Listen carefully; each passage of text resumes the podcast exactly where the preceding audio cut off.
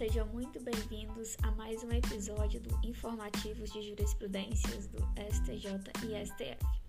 Meu nome é Sandra Gregório e hoje vamos falar sobre o informativo 1019 do STF. Para começar, vamos falar sobre competências legislativas. A decisão do STF foi a seguinte: é inconstitucional lei estadual que reduza o valor das mensalidades escolares durante a pandemia da Covid-19. Exatamente, é inconstitucional lei estadual que estabeleça redução das mensalidades no âmbito da rede privada de ensino enquanto perdurarem as medidas temporárias para o enfrentamento da pandemia da Covid-19.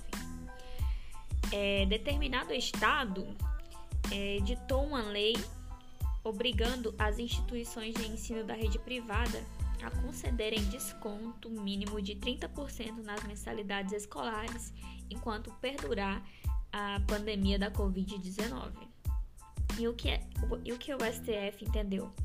Primeiro, ele falou sobre uma inconstitucionalidade formal isso porque a referida lei, ao estabelecer o desconto obrigatório nas mensalidades da rede particular de ensino em razão da pandemia, tratou de tema relacionado com direito civil e contratual, usurpando assim a competência legislativa atribuída à União pelo artigo 22. Isso porque, galera, determinados temas são de competência privativa legislativa da União. Portanto, o Estado não poderia é, fazer a referida lei.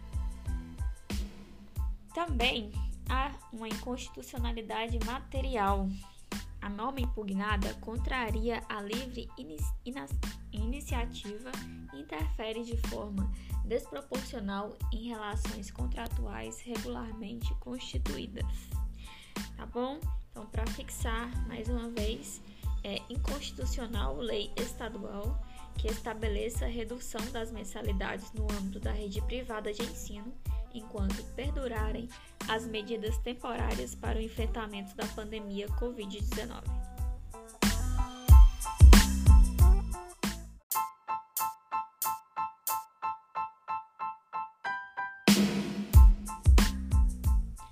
Vamos a mais uma decisão do STF. É constitucional lei estadual que proibiu o corte de energia elétrica durante a pandemia da Covid-19. Portanto, atendida a razoabilidade, é constitucional legislação estadual que prevê a vedação do corte do fornecimento residencial dos serviços de energia elétrica em razão do inadimplemento parcelamento do débito, considerada a crise sanitária. Determinado estado, pessoal, editou normas proibindo o corte de serviços de energia elétrica em razão do inadimplemento durante a pandemia. E a Associação Brasileira de Distribuidores de Energia Elétrica ajuizou um ADI contra essa lei sob o argumento de que as normas teriam invadido a competência da União para legislar sobre direito civil, explorar serviços e instalações de energia elétrica e promover a defesa contra a calamidade pública. E o que o STF entendeu? Inexiste violação à competência privativa da União. Isso porque a lei estadual impugnada não atinge de forma direta a relação contratual estabelecida entre a concessionária e o poder público concedente titular do serviço. A lei também não fere o núcleo de atuação das empresas voltadas às, à prestação dos serviços de fornecimento de energia elétrica, uma vez que não se constata que possa gerar desequilíbrio contratual ou afetar políticas tarifárias, especialmente porque as medidas impostas são excepcionais e transitórias, limitadas ao tempo da vigência do plano de contingência adotada pela Secretaria Estadual de Saúde em decorrência da pandemia da Covid-19. A legislação também está fundamentada na dignidade da pessoa humana e em outros direitos fundamentais. A não interrupção dos serviços públicos de energia elétrica relaciona-se à satisfação das necessidades básicas da população pelo que a continuidade do serviço é considerada essencial para a adoção de medidas de contenção do novo coronavírus. O fornecimento de energia elétrica é direito fundamental relacionado à dignidade humana, ao direito à saúde, à moradia, à alimentação, à educação e à profissão, constituindo-se em serviço público essencial e universal, que deve estar disponível a todos os cidadãos, especialmente no complexo contexto pandêmico vivenciado. Portanto, com base nesse entendimento, o STF entendeu que atendida a razoabilidade, é constitucional legislação estadual que prevê a vedação do corte do fornecimento residencial dos serviços de energia elétrica em razão do inadimplemento, parcelamento do débito considerada a crise sanitária.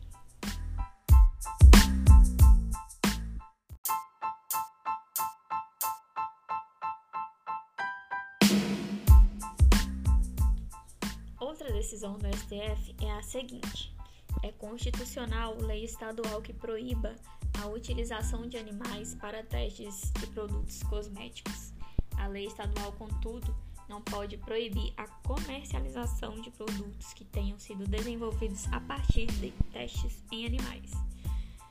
Nesse sentido, não havendo norma federal disciplinadora, é constitucional lei estadual que proíba a utilização de animais para desenvolvimento, experimento e testes de produtos cosméticos, higiene pessoal, perfumes, limpezas e seus componentes. Em contrapartida, é inconstitucional norma estadual que vede a comercialização de produtos desenvolvidos a partir de testes em animais, bem como a que determina que conste no rótulo informação acerca da não realização de testes em animais. O caso concreto é que o Estado do Rio de Janeiro editou uma lei estadual proibindo a utilização de animais para desenvolvimento, experimento e testes de produtos cosméticos, higiene pessoal, perfumes, limpeza e seus componentes no âmbito do Estado. A Associação Brasileira de Indústrias de Higiene Pessoal, Perfumaria e Cosméticos ajuizou a ADI questionando a lei sobre o argumento de que ela teria invadido competência é, legislativa reservada à União para legislar sobre a fauna, conservação da natureza e proteção do meio ambiente. Que a STF decidiu então? A lei é ou não constitucional? O plenário, por maioria, julgou procedente em parte o pedido para declarar. É constitucional a proibição de utilização de animais para desenvolvimento, experimento e teste de produtos, produtos cosméticos, higiene pessoal, perfumes, limpeza e seus componentes. E é inconstitucional a vedação da comercialização dos produtos desenvolvidos a partir de testes em animais, bem como a que determina que conste no rótulo informação acerca da realização dos testes em animais. É, o STF entendeu que o Estado do Rio de Janeiro, por meio da norma impugnada, não proibiu toda e qualquer realização de testes em animais dentro do seu território, tendo apenas escolhido dentro da sua competência legiferante proibir a utilização de animais para o desenvolvimento, experimentos e testes de produtos cosméticos, higiene pessoal e perfumes. O legislador carioca optou por seguir o movimento mundial no sentido de proibir os experimentos testes cosméticos em animais, o que não torna censurável o exercício de sua competência concorrente para tratar o tema, visando a proteção da vida animal. Isso porque, galera, o STF possui entendimento de que, em princípio, em regra, é possível que o Estado edite norma mais protetiva ao meio ambiente do que as normas gerais da União com fundamento em suas peculiaridades regionais e na preponderância do seu interesse. Portanto, não havendo norma federal disciplinadora, é constitucional lei estadual que proíba a utilização de animais para desenvolvimento, experimento e testes de produtos cosméticos, higiene pessoal, perfumes, limpezas e seus componentes.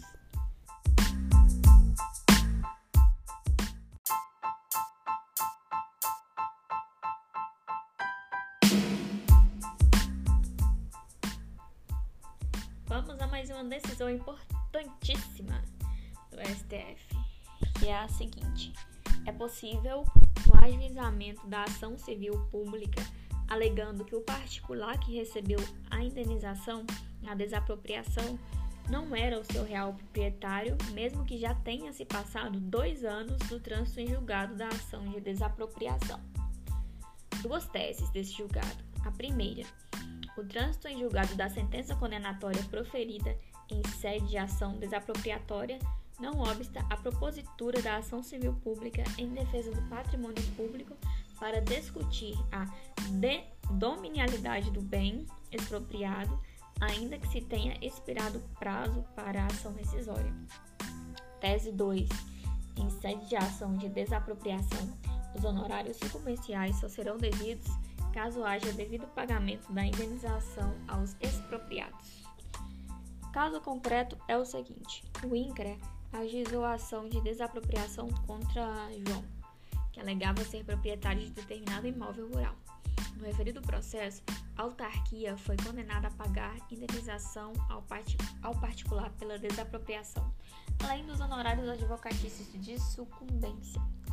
Três anos após o trânsito julgado, ou seja, após o prazo para ação rescisória, o MPF ajuizou a ação civil pública contra João, alegando que o réu teria obtido irregularmente o título da propriedade do imóvel e que, portanto, não seria o real proprietário das terras. Argumentou que a União seria a real proprietária do imóvel rural, que foi objeto da desapropriação, de modo que não era devido o pagamento da indenização nem dos honorários advocatícios. Logo, teria havido prejuízo ao patrimônio público federal. Como os honorários advocatícios da ação de desapropriação ainda não haviam sido pagos, o MPF pediu para que a quantia ficasse depositada em juízo até que houvesse o julgamento da ACP. Se a ACP ficasse demonstrado que o particular não era o proprietário do imóvel, os honorários advocatícios não seriam pagos. E aí, o que o STF decidiu? Primeiramente, o ajuizamento da ação civil pública para discutir a titularidade do imóvel não ofende a coisa julgada decorrente de ação de desapropriação, mesmo que já tenha se passado os dois anos após é, o trânsito julgado, né, que seria o prazo para ação rescisória. Com efeito, diante da impossibilidade de discussão de matérias de alta indagação no âmbito das ações de desapropriação, o que inclui o debate a respeito da dominialidade do bem expropriado, eventual trânsito em julgado de decisão judicial proferida em ação de desapropriação limita a análise do decreto expropriatório e do valor da indenização, incapaz de impedir a discussão jurídica dominial em ação civil pública. Quanto aos honorários advocatícios fixados em sentença de ação de desapropriação em razão do seu caráter acessório, somente serão devidos em caso de efetivamente paga a indenização aos desapropriados. Isso porque, conforme a jurisprudência do STF, por se tratar de verba acessória, os honorários sucumbenciais estão associados ao efetivo êxito da parte quanto ao pagamento da indenização dos bens desapropriados, devendo, portanto, ficarem depositados em juízo até que se resolva a questão prejudicial dos domínios da terra. Revisando as duas teses do STF no julgado, a primeira é que o trânsito em julgado da sentença condenatória proferida em sede de ação desapropriatória não obsta a propositura da ação civil pública em defesa do patrimônio público para discutir a dominialidade do bem expropriado, ainda que já tenha expirado o prazo para ação rescisória. Tese 2. Em sede de ação de desapropriação, os honorários sucumbenciais só serão devidos caso haja devido pagamento da indenização aos expropriados.